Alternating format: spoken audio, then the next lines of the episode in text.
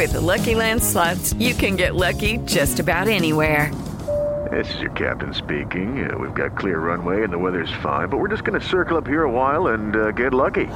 No, no, nothing like that. It's just these cash prizes add up quick. So I suggest you sit back, keep your tray table upright, and start getting lucky. Play for free at LuckyLandSlots.com. Are you feeling lucky? No purchase necessary. Void where prohibited by law. 18 plus terms and conditions apply. See website for details. Siete en punto, panorama informativo 88.9, información que sirve. Yo soy Alejandro Villalbazo en el Twitter, arroba Villalbazo13. Es jueves 10 de junio, Iñaki Manero. ¿Cómo te va, Iñaki? Gracias, Alex. Sí, en el panorama COVID, precisamente a nivel global, la cifra de muertes ya suma 3.758.421, mientras que la cifra de casos acumula 174.437.839. Son las cifras que recoge la Universidad Johns Hopkins de Maryland y que vienen de todos los ministerios y secretarías de salud del mundo, los que quieran dar información. Por otro lado, la Organización Panamericana de la Salud advirtió que la lentitud con la que avanza la tasa de vacunación en América Latina y el Caribe podría propiciar que el proceso de control del virus dure varios años en esta región. Es una advertencia muy fuerte.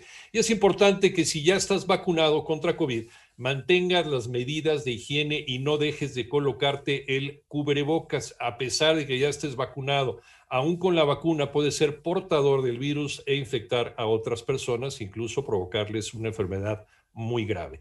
Las cifras de la pandemia en México las tiene Moni Barrera.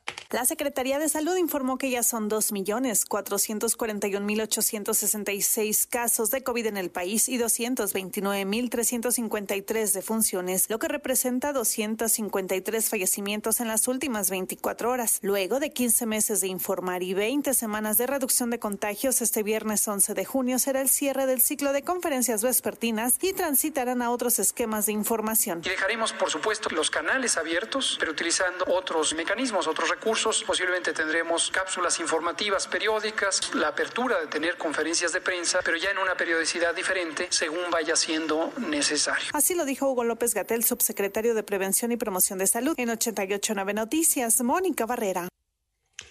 En el panorama nacional, el presidente de México propuso al actual secretario de Hacienda, Arturo Herrera, para gobernador del Banco de México, mientras que Rogelio Ramírez de la O ocuparía la titularidad en Hacienda en caso de que la propuesta sea aprobada. Por otra parte, tras realizarse la necropsia de ley a los cuerpos de los mineros que han sido rescatados en la comunidad de Rancherías, esto es el municipio de Musquis, en Coahuila, se determinó que la causa del fallecimiento fue asfixia por sumersión.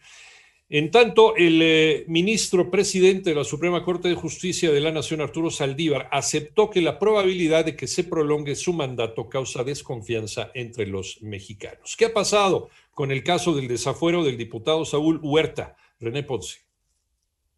La sección instructora de la Cámara de Diputados detalla que al concluir el periodo de 30 días naturales que marca la ley, da por recibidas y admitidas las pruebas ofrecidas por las partes en el caso de solicitud de desafuero promovido por la Fiscalía Capitalina en contra del diputado federal Benjamín Saúl Huerta Corona, quien enfrenta acusaciones por presuntos delitos sexuales. Detalla que se da por concluida la etapa de instrucción del procedimiento y se ordena poner el expediente a vistas de las partes por seis días naturales. Asimismo, se detalla que finalizado este plazo, correrá el término legal de seis días naturales comunes a las partes para que ofrezcan sus alegatos finales y concluido este término el 21 de junio, la sección instructora entrará en etapa de resolución. Para 889 Noticias, René Ponce Hernández.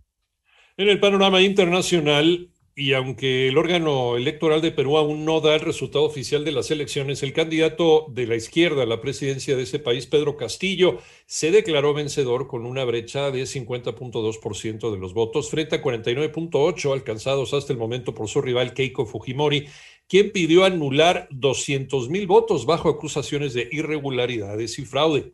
Y al menos 11 personas, incluidos 8 niños, fallecieron en Bombay, en India, por el derrumbe de un edificio atribuido a las lluvias torrenciales del monzón, informaron las autoridades locales. 73 personas fueron arrestadas en seis países, esto durante una operación policial contra la pornografía infantil lanzada conjuntamente por las autoridades de Brasil, Argentina, Paraguay, Panamá, Ecuador y los Estados Unidos, informa el Ministerio Brasileño de Justicia y Seguridad Pública.